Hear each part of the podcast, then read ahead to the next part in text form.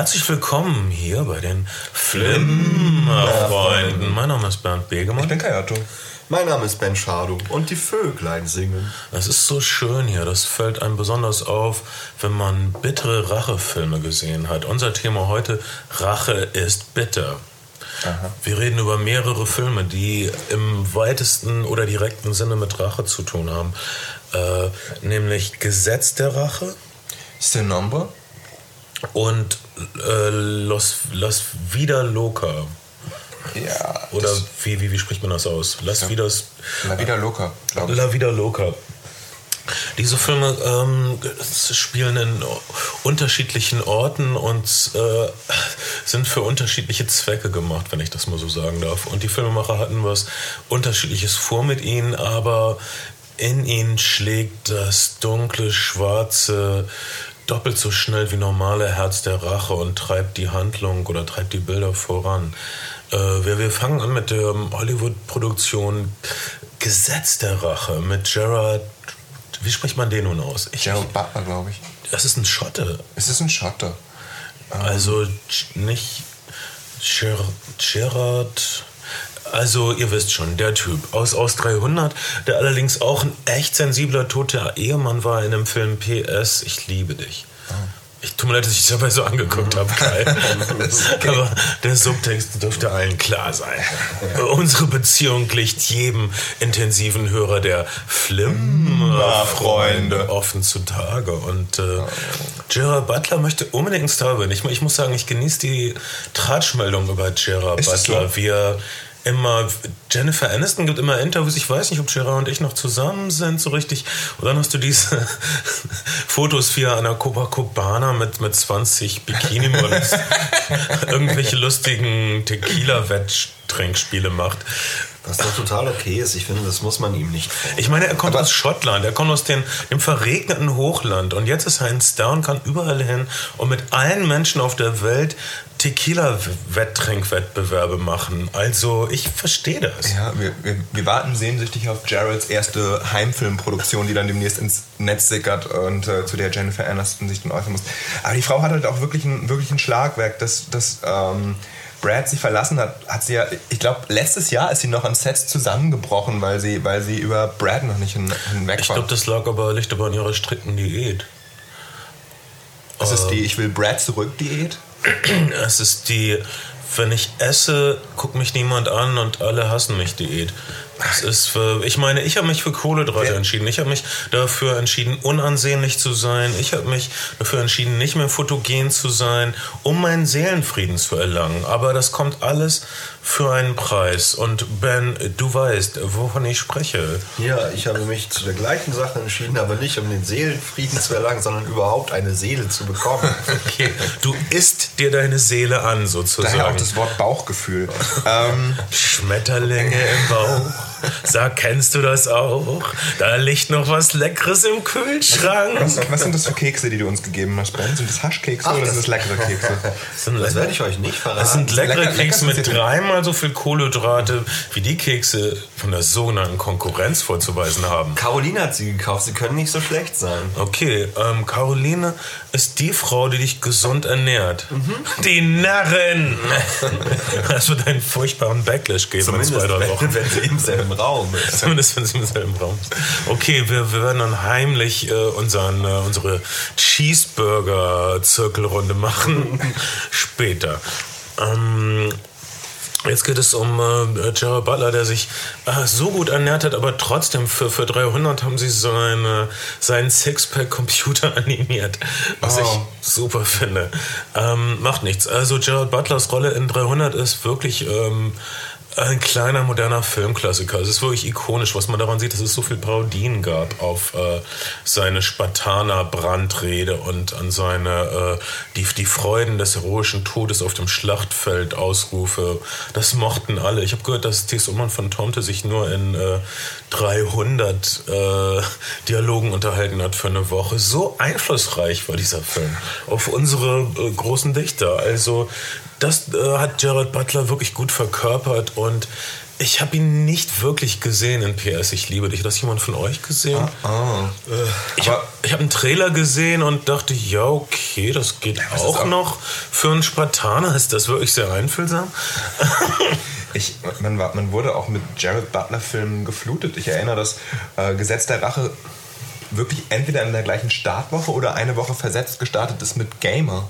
Ja. Ähm. Gamer war ein Flop aus irgendeinem Grund, obwohl der Film alles hatte. Er war flott, er war modern, äh, er hatte ein Thema, was die äh, Teenagerjungen interessiert, nämlich dass man, äh, dass man echte Menschen kontrolliert mit seinem Joypad, ähm, die dann irgendwelche Gladiatorenspiele in der Zukunft rausspielen müssen. Es hatte Dexter, Anthony C. Hall in einer sehr guten Rolle als äh, durchgeknallten Bill Gates Verschnitt oder so. Also jetzt nichts gegen Bill Gates. Äh, Bill, wir möchten nicht, dass du uns verf äh, hinterziehst mit deinem Zorn, dass du uns verfolgst. Wir meinen das positiv, wenn wir sagen, durchgeknallter Bill Gates. Bill Gates Ähm, braucht ja jetzt auch nur noch Kinderheime und kümmert sich um. Total gut. Ich, ich, ich mag Bill Gates und jetzt er will 90% seines Vermögens abgeben und Ja. gegen Malaria kämpfen. Das ist alles sehr cool. Alle Oft hat man das Gefühl, er hat das alles nur gemacht, um irgendwie ein bisschen Anerkennung zu bekommen. Die kriegt er jetzt. Ja, kriegt er halt nicht. Er macht das ja schon die ganze Zeit, aber alle hassen Mhm. ihn trotzdem und ich glaube, er leidet sehr. Und alle finden den egomanischen, völlig durchgeknallten Steve Jobs sympathischer als Bill Gates. Dabei ist Bill Gates nur ein netter, habgieriger, brillanter Brillenträger. ähm, aber wie gesagt, er ist nicht so habgierig. Aber, ähm, aber dass man absichtlich Programme macht, die Fehler haben, um dann... Soll- um dann noch neuere Programme, die ein paar weniger Fehler haben, zu Ich verkaufen, davon das finde ich- ich nicht davon okay. hat Soll ich- Gates nichts gewusst? Soll ich euch was erzählen? Glaubst du? Ich habe. ich hab, äh, Ich hoffe das nur. das ist ein, ist ein guter Mensch und Kümmert sich um Malaria, aber nicht um meine scheiß absturzgefährdete. Der ist früher in die Wüste gefahren, um Pilze zu nehmen und ähm, naja, es gibt ja dieses bekannte Verhaftungsfoto. Aber was mir eingefallen ist, ähm, ich habe drüber mit, mit dem Gedanken gespielt, mir eine Xbox 360 zu kaufen. Unter Ja. anderem deswegen, weil man, wenn man seine Spiele nicht original reinlegen muss, sondern weil man die Sicherheitskopien spielen kann. Es ist mir sehr wichtig, dass man Sicherheitskopien spielen kann. Und äh, Oder erst, wenn sie modifiziert sind. genau. Und in meiner äh, Heimatstadt Neumünster, für die man sich weiß Gott schämen darf, ähm, gibt es Ihr lebt wieder locker dort oben. Ihr habt eine Menge MS-18 und Mara-Gangs-Typen. gibt es gibt es, Gibt äh, es einen Laden, Sicherheitskopien. Nein, gibt es einen, einen Laden, der diese, der diese Modifikation vor, vornimmt. Und es dauert so 60 Minuten. Und dieser Laden hat auf seiner Homepage so Vorschläge für die harten Xbox-Gamer, was sie in der Zeit machen können. Gehen Sie doch ins Erlebnisbad oder in den Tierpark, ist der Vorschlag. Der Seite steht so. Alter, sowas. 60 Minuten, Sie müssen nicht warten. Besuchen Sie die schöne Innenstadt, gehen Sie ins Erlebnisbad, Videospiel- oder in den Tierpark. Videospieler im Erlebnisbad, das gibt's einfach nicht. Das ist noch nie passiert. Ein Videospieler hat nie eine Frau angesprochen, er hat nie die Natur besichtigt. Das ist alles völliger Quatsch. Ein Videospieler macht morgens erstmal die Rollläden runter und Tageslicht ist das Letzte und andere Menschen sind das Letzte. Und das, aber hey, ich spreche jetzt von Leuten, die mir das. Ich wollte noch was kurz zum Sixpack Ja. sagen. Ja, Sixpack. Ähm, ich habe letztens bei einem, äh, bei einem Kaffeetrinken mit einem Boxer gesprochen, der mir erzählte, dass es einfach komplett genetisch bedingt ist. Du kannst als, wenn du genetisch nicht dazu veranlagt bist, dir keinen Sixpack antrainieren. Deswegen kann Gut. Gerard Butler da wahrscheinlich machen, was er will und man muss ihn einfach nachanimieren. Das erklärt eure Körper. Er hatte aber einen ordentlichen Körper und hat ihn dann noch ordentlicher gemacht in 300. Und äh, dieser neue Film Gesetz der Rache ist von ihm produziert. Das heißt, er wollte es. Er wollte es. Ich glaube, er will hier so ein... Äh, in, in, in diesem Film will, will Jared Butler als, als Produzent, als Hauptdarsteller äh, einen, einen Zirkelschluss machen. Er will der ultimative amerikanische Held sein, also derjenige, der die Gerechtigkeit bringt. Aber er will auch ähm, etwas später im Film, das enthüllt, ist jetzt ein kleiner Spoiler, äh, will so eine charismatische Überschurkengestalt wie Hannibal Lecter sein. Und äh, das ist natürlich zu viel verlangt von einem Film. Und aber es ist äh, bewundernswert, dass äh, Gerard Butler das versucht und das, das spricht für seine Ambition, seinen Ehrgeiz. Äh, okay, reden wir ein bisschen über das Gesetz der Rache. Ein, Der, der, zu, der äh, zu Englisch Law-Abiding Citizen heißt, was so viel heißt wie ähm, gesetzestreuer Bürger. Was nicht so cool klingt auf Deutsch. Nee, aber was, was, was, was ein guter Referenzrahmen ist für, den, für das, was der, was der Film so aufgreift. Der Film greift diese Vigilante-Filme auf, die in den 70ern eigentlich groß waren. Also diese Charles Bronson-Charaktere oder auch in vielen italienischen Filmen, wo sozusagen ein Mann vom Gesetz echt hart gefickt wird und sich dann überlegt, dass er sich das nicht gefallen lässt und auf eine Art und Weise zurückschlägt. Also Selbstjustiz, das was, so ein, was wirklich so ein 70er und 80er Action-Thema ist. Aber man muss sagen, der Einstieg in den Film ist schon ein bisschen härter, als man das von den 70er Ja. und 60er und 80er Jahre äh, Rache. Das hier ist ein Mainstream-Film und er hat wirklich gelernt von den hässlichen Slasher-Filmen und den hässlichen äh, Folterfilmen in letzter Zeit.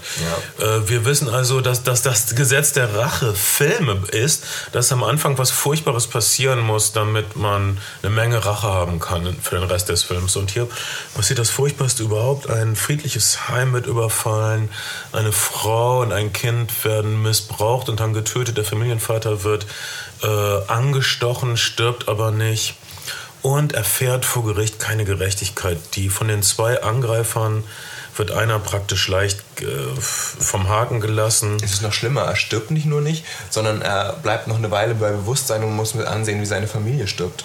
Ja, auf die schlimmstmögliche Art.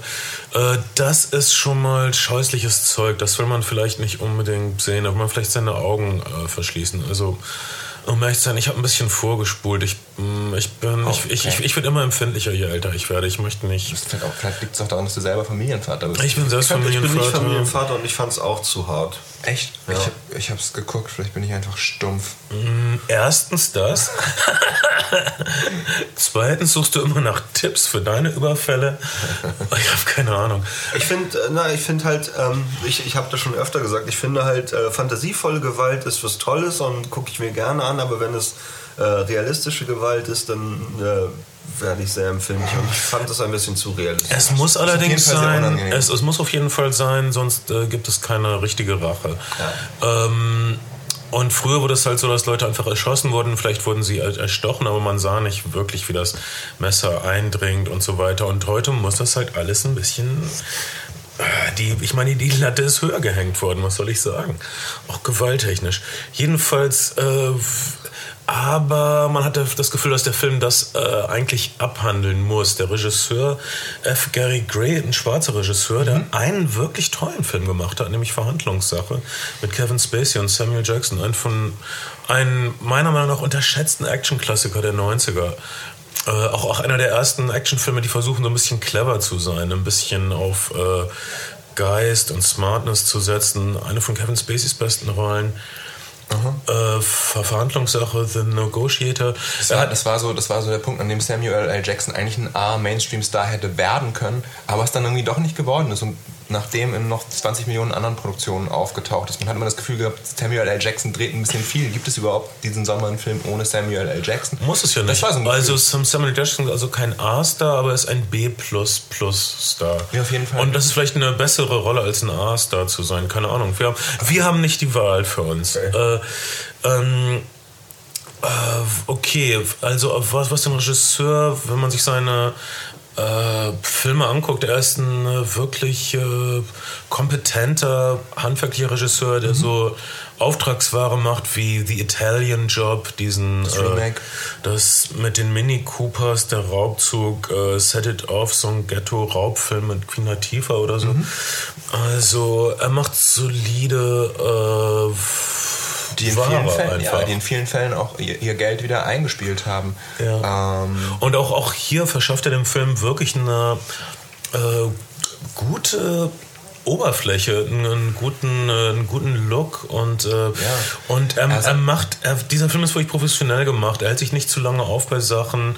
Es geht immer weiter. Es, es gibt eine Enthüllung nach der anderen. Wir werden jetzt ein paar. Es gibt, eine, ja, es gibt eine, eine sehr, sehr schnelle Exposition, die natürlich sehr hart ist. Und wenn, wenn, du, wenn du vom Look sprichst, um, es gibt ein, ein, gutes Making-of zu dem Film, in dem, in dem der Regisseur sich darüber auslässt, dass er, dass er sich beim Film Noir-Look bedient hätte und dass er gerne einen Film Noir machen wollte, was natürlich, was natürlich nicht richtig eine, eine, eine vernünftige Genrezuordnung ist, wenn man den Film dann gesehen hat. Aber zumindest im Look ist, äh, der Film sp- spielt in Philadelphia, ist sehr, sehr viel Low-Key-Lightning dabei, es sind sehr düstere Locations, es ist sehr geschmackvoll ausgesucht in den Locations.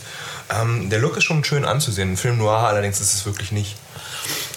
Äh, okay, weiter mit der Handlung. Äh, der zweite Hauptdarsteller ist Oscar-Preisträger Jamie Foxx als äh, Staatsanwalt, der ab und zu faule Kompromisse machen muss, um äh, überhaupt Verurteilungen zu kriegen. Und er muss Gerald Butler nun sagen, dass er einen von diesen äh, brutalen äh, Verbrechern gehen lassen muss, praktisch, oder nach drei Jahren Haftstrafe rauslassen muss. Das nimmt Gerald Butler nicht gut auf, kann man sagen. Überhaupt nicht. Und dann ähm, sehen wir eine kleine Schrift auf der Leinwand zehn Jahre später.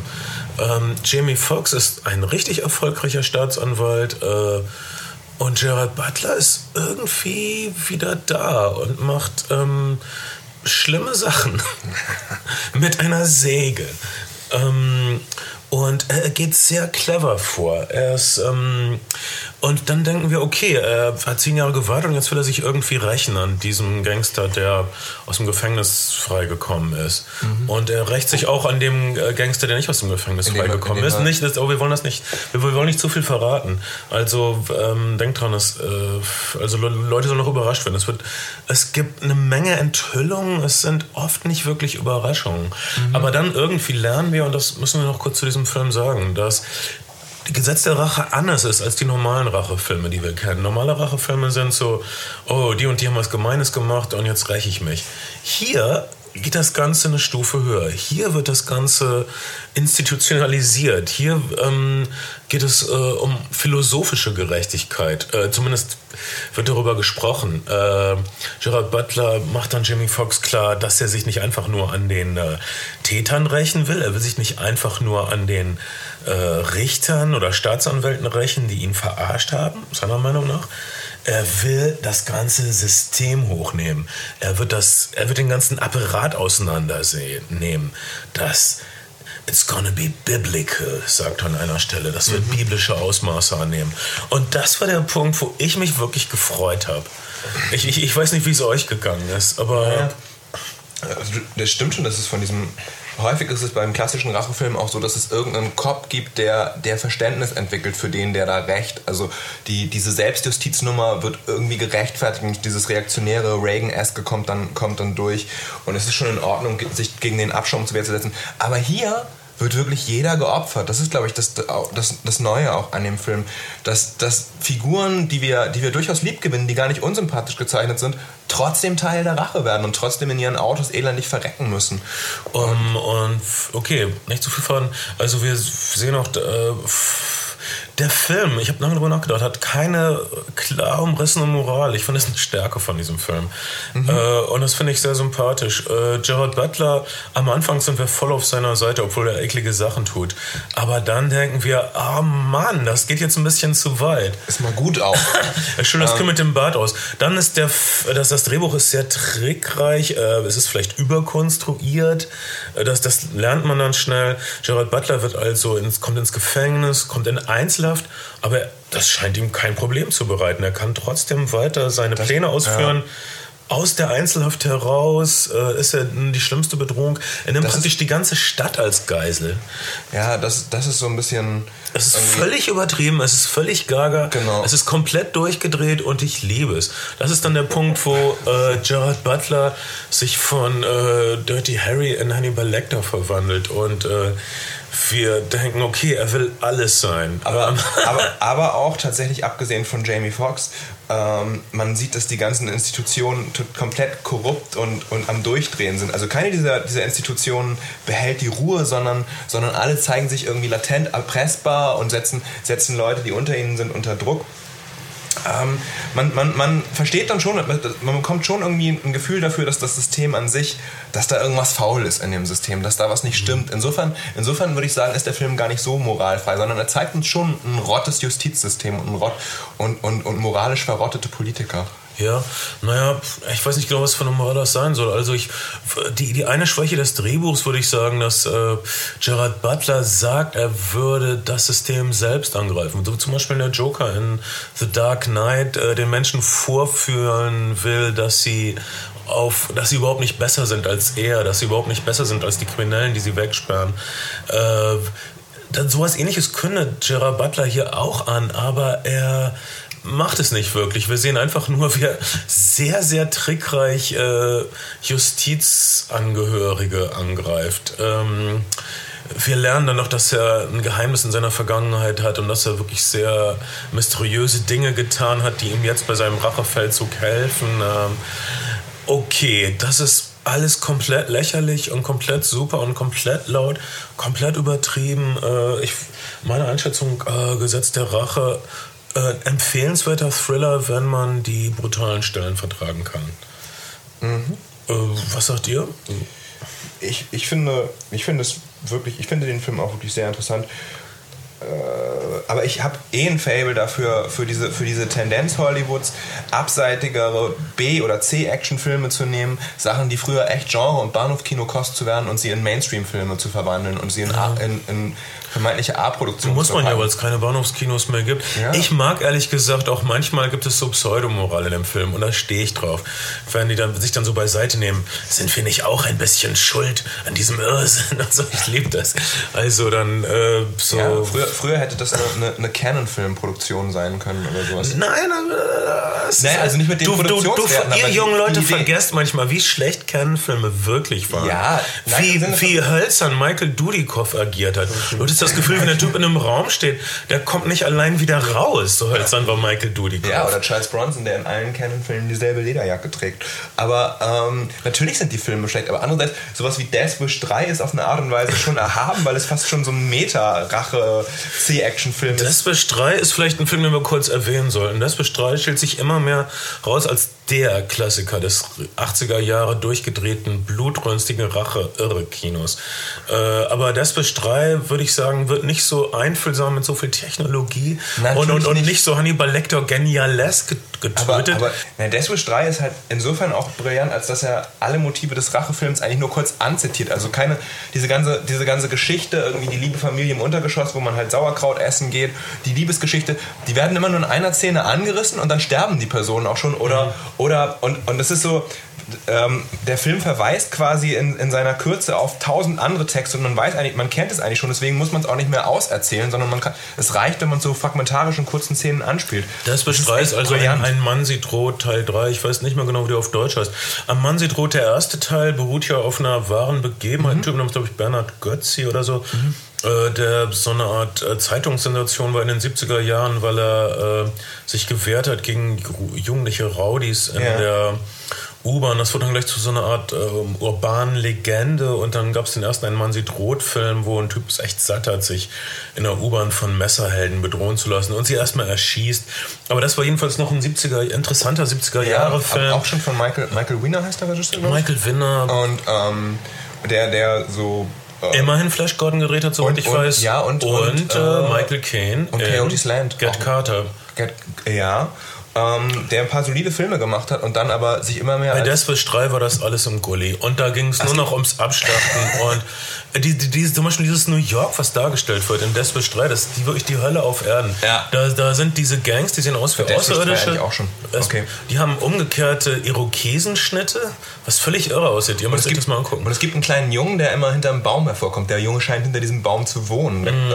Und Charles Bronson dabei zuguckt und applaudiert oder sich wahlweise hinter diesem Baum versteckt. Auf jeden Fall ist er immer hinter diesem Baum. Und, Ganz äh, hervorragend. Und, und dann die, die letzten, letzte halbe Stunde von Desperate 3 ist so völlig unglaublich. Äh, da ist dann dieser Polizeioffizier, der äh, das einsieht, dass was Charles Bronson tut, nämlich äh, Handtaschenräuber in den Rücken zu schießen, völlig richtig ist. Ja. Und dass er jetzt scheißt auf seine Polizeimarke und dann sieht man diese beiden älteren Typen mit äh, Waffen durch die Gegend laufen und, und die knallen dann alle ab. Videospiel. Wie in einem Videospiel oder, oder nein, was besser wie, in, wie auf dem Rummelplatz. So diese Pappgestalten, die so hinter so Öffnungen hervorlugen. Und äh, oder, das, das oder, muss man sehen, wie, um es zu glauben. Wie, wie ein Showdown in einem Western. Es gibt, in dem, es gibt bei Death Wish 3 auch im, im Soundtrack. Der Soundtrack ist übrigens von dem äh, Led Zeppelin-Gitarristen gemacht. Äh, Jimmy Page hat Jimmy Death Page Wish 3 den, gemacht. Jimmy Page hat den Death Wish 3 Soundtrack gemacht. Bestimmt ähm, nicht, weil er es nötig gehabt hat. Aus tiefster Überzeugung. Und es gibt so, es gibt so einen Zoom in, in, dieser Wohnung, in der, in der Charles Bronson wohnt, auf so ein Bild mit Kavallerie drauf. Und äh, mhm. Charles Bronson geht durch diese Wohnung und dann schwenkt die Kamera und so, die Kamera ist mal sehr untersichtig, sehr weitwinklig, weil man vielleicht nicht so viel leuchten wollte, ich weiß es nicht.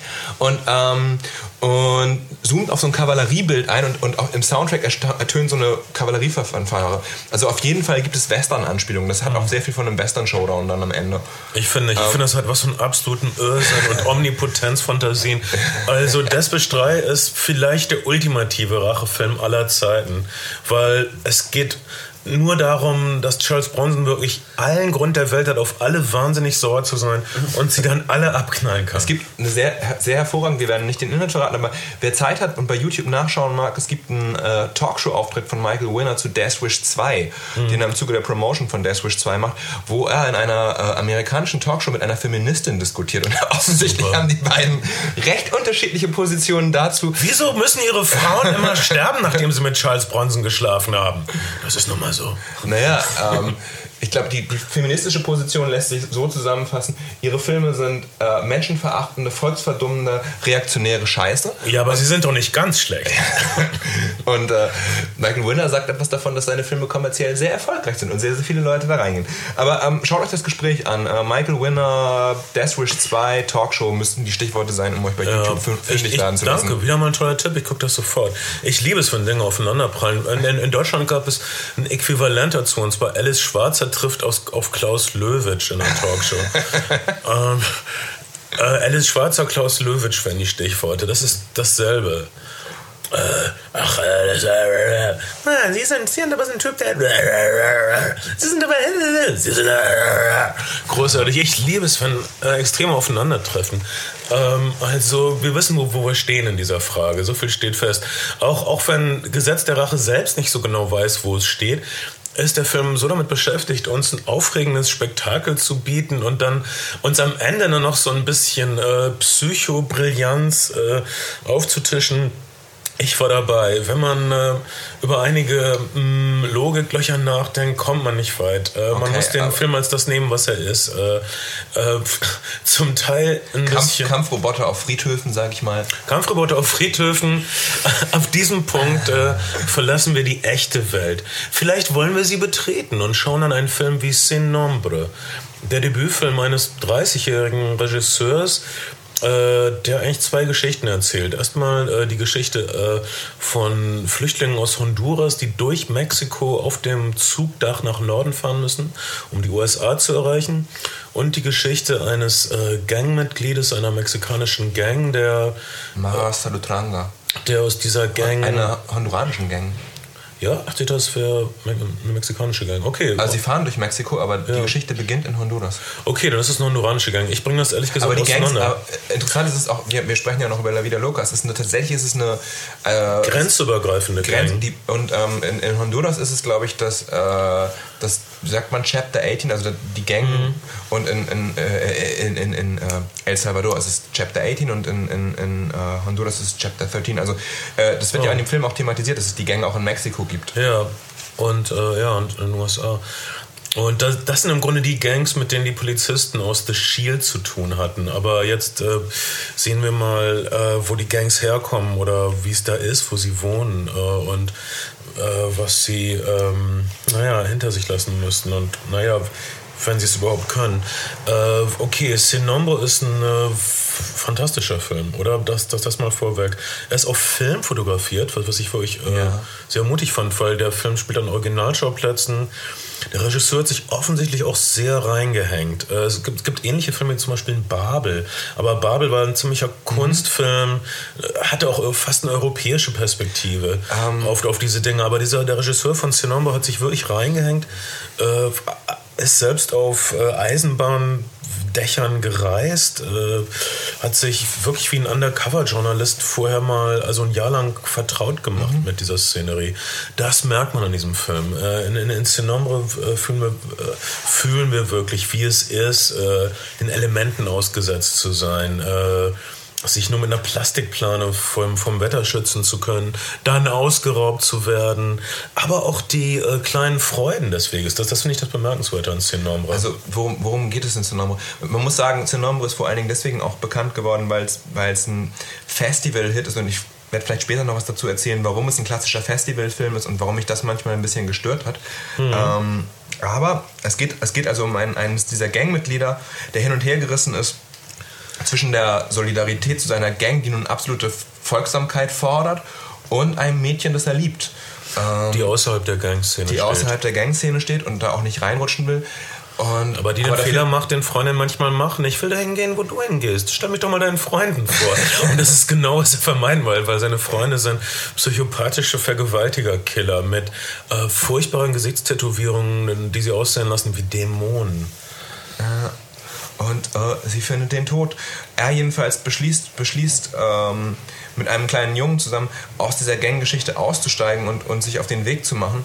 Und ähm, naja, auch das geht nicht so richtig, das geht nicht so richtig gut. Der Junge kehrt zurück und äh, wird versuchen, blutige Rache an ihm zu nehmen. Die Gang wird versuchen, blutige Rache an ihm zu nehmen und er wird versuchen, auf diesem Zug heil in die USA zu kommen, in das und gelobte Land. Auf dem Zug trifft er ein anderes Mädchen, dem er das Leben rettet und dieses Mädchen äh, ist dann anhänglich. Er versucht, sie loszuwerden, weil er weiß, dass in seiner Nähe zu sein gefährlich ist, vielleicht sogar den Tod bedeutet.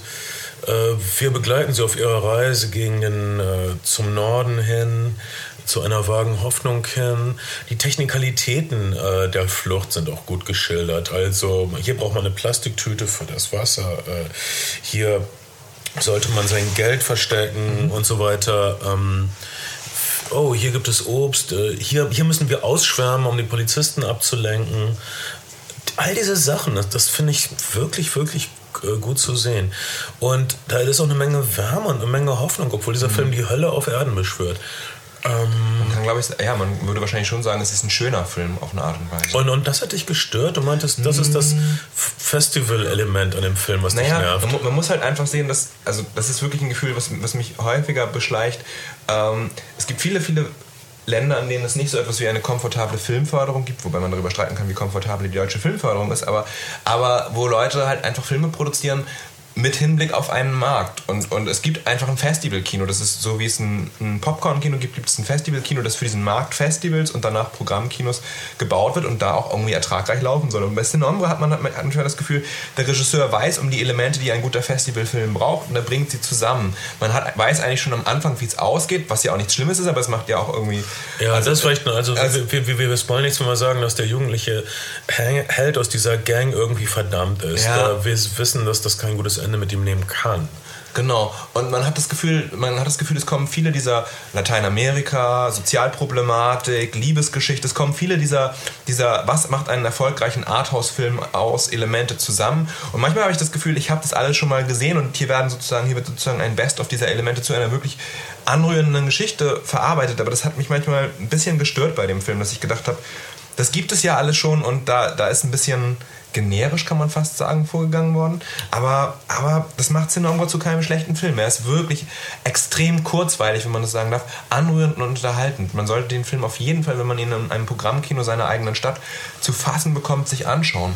Ja, ich fand ihn nicht so generisch. Ich, ich war noch nie auf dem Eisenbahndach mit Migranten. Wie, wie, wie siehst du das, Ben? Ich finde generell einen Film, der ähm, diese Gang-Sache nicht so romantisiert, hat schon mal eine Berechtigungsdaseins. Okay. Die, die Gang, ja, die Gang mit, also gerade die, dieses Gang-Szenen äh, sind unglaublich stark. Äh, diese Schauspieler sind auch, die sind wirklich bedrohlich. Also alle von denen. Äh, ja. Diese Rituale sind, sind sehr bedrohlich. Aber er lässt dich auch fühlen, äh, was die Leute in diese Gang zieht. Äh, er, er, kann auch die Wärme darstellen, die diese Gemeinschaft, äh, diese mörderische Gemeinschaft mhm. Generiert. Und dass das wahrscheinlich die einzige Art von menschlicher Zuneigung und Bindung ist, die die Mitglieder kriegen. das kommt mir alles fantastisch gemacht vor. Von jemandem, der offensichtlich dort war und der seine Erfahrungen wirklich äh, filmisch umsetzen kann. Äh, abgesehen davon, äh, naja, okay, es hat halt diese typischen ähm, äh, in, äh, intellektuellen Festivalgeher-Weisheiten wie, das ist die Hölle da draußen. Am Ende denkt man nur, ein Glück, dass es hier nicht so ist. Ein Glück, dass, dass wir nicht in irgendein Scheißland fliehen müssen. Mhm. Ähm, ja, zweifels, zweifelsohne ist es ein guter Film. Vielleicht soll er noch kurz sagen, warum, warum er seine Berechtigung hat für einen Rache-Podcast. Ähm, es, es, es, geht um Rache. Also, denn und, und unser Held äh, wird etwas tun, was seine Heimatgang wirklich, wirklich anpisst und sie wollen ihn tot sehen. Und es ist irgendwie klar, dass sie ihn auch über die Grenzen hinweg äh, finden werden, wie die Mafia oder so weil sie überall ihre Kapitel, ihre Chapter haben, äh, ihre Untergruppen. Und im Grunde ist, ist es die Rache, die diese Vorwärtsbewegung in diesem Film äh, liefert. Deshalb mhm. gehört der Film dazu. Ähm, jemand, der auch da gewesen ist bei den Gangs im wahrsten Sinne des Wortes und danach nicht einen fiktionalen Film darüber gemacht hat, sondern einen, und das ist, das ist eine falsche Bezeichnung, glaube ich, ein Cinema Verité-Film möchte der Film sein, ist Christian äh, Perveda, hieß der so? Perveda? Ja. Ich habe den, ich keinen Namen Also äh, algerischer, geborener Algerier, in Frankreich aufgewachsen, Filmemacher seit den späten 70ern, gar nicht so ein großes Övre ähm, hat sich der, der gleichen Gang im, äh, im El Salvador. An, genau, in El Salvador und in San Salvador, der, der Hauptstadt El Salvadors, angenommen und hat dort äh, Gangschicksale verfolgt und, und, und Alltag der Gang begleitet.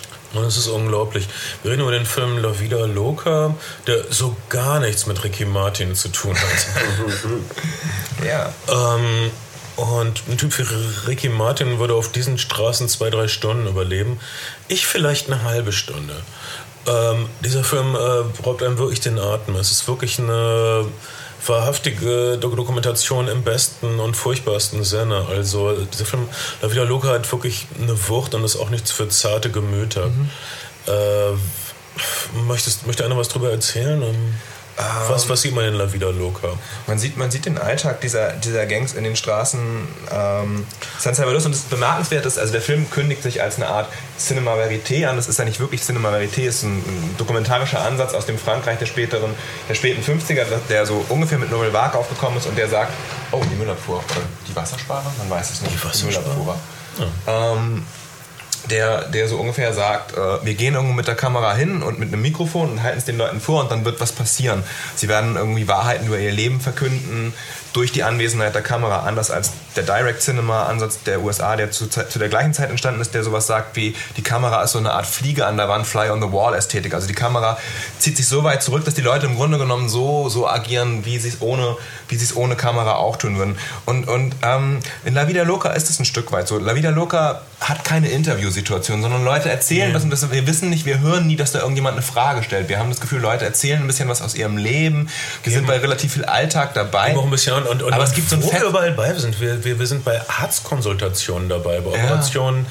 bei Gerichtsverhandlungen, überall, in, in Schlafzimmern, auf Geburtstagsfeiern, äh, auf, auf sehr vielen Beerdigungen. Auf sehr, sehr vielen Beerdigungen. Äh, wir, wir, verlieren auch einen, das darf man sagen, einen der Hauptcharaktere des Films. Oft. So bitter das sind ist. oft, also wir sehen oft äh, die Schnitte, die, die der Erzählrhythmus des, des, des Films wird ein bisschen äh, geschaffen durch die plötzlichen Tode von Leuten, die wir eben noch vor der Kamera herumhüpfen sahen.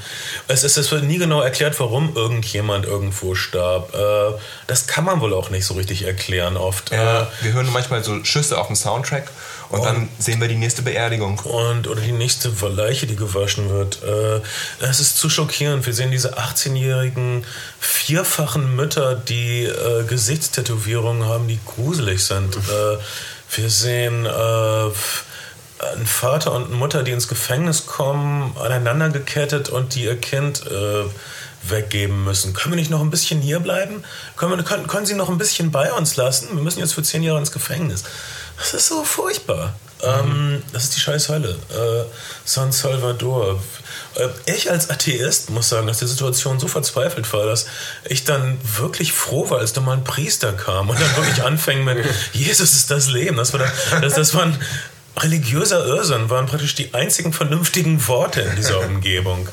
Ähm, die Einleitung, die vielleicht vom Filmemacher selbst geschrieben wurde, das weiß ich nicht, äh, ist auch sehr bezeichnend. Er, er, schickt praktisch als Einleitung vorweg, wie er den Film verstanden mhm. wissen möchte. Also erstens, ähm, das hier ist die Schuld der Globalisierung. Äh, das ist bestimmt ein Punkt, der nicht mhm. ganz weit von der Hand zu weisen ist.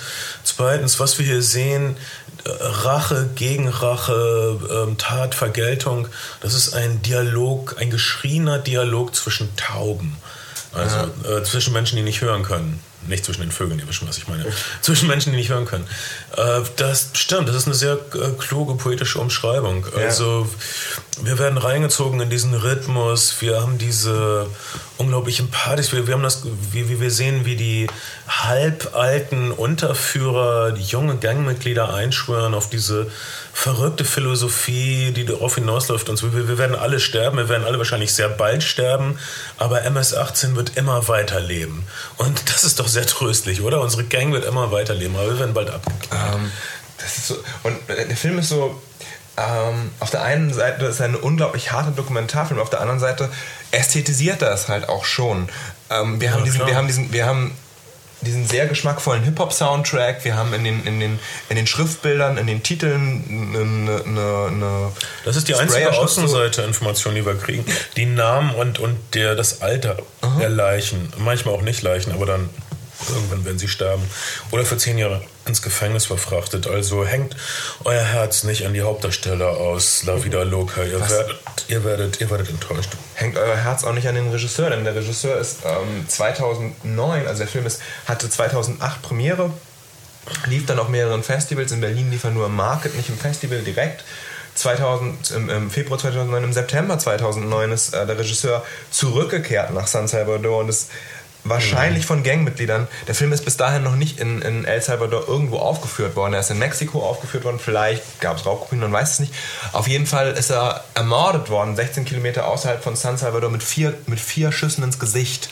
Was, wohl eine, was wohl sehr für eine Hinrichtung spricht. Klingt deutlich. Ähm, man weiß aber bis heute nichts über die Motive und, und, und wer die Mörder sein könnten, aber es ist wohl sehr naheliegend, dass es, dass es Gangmitglieder waren, die ihn, die ihn hingerichtet haben.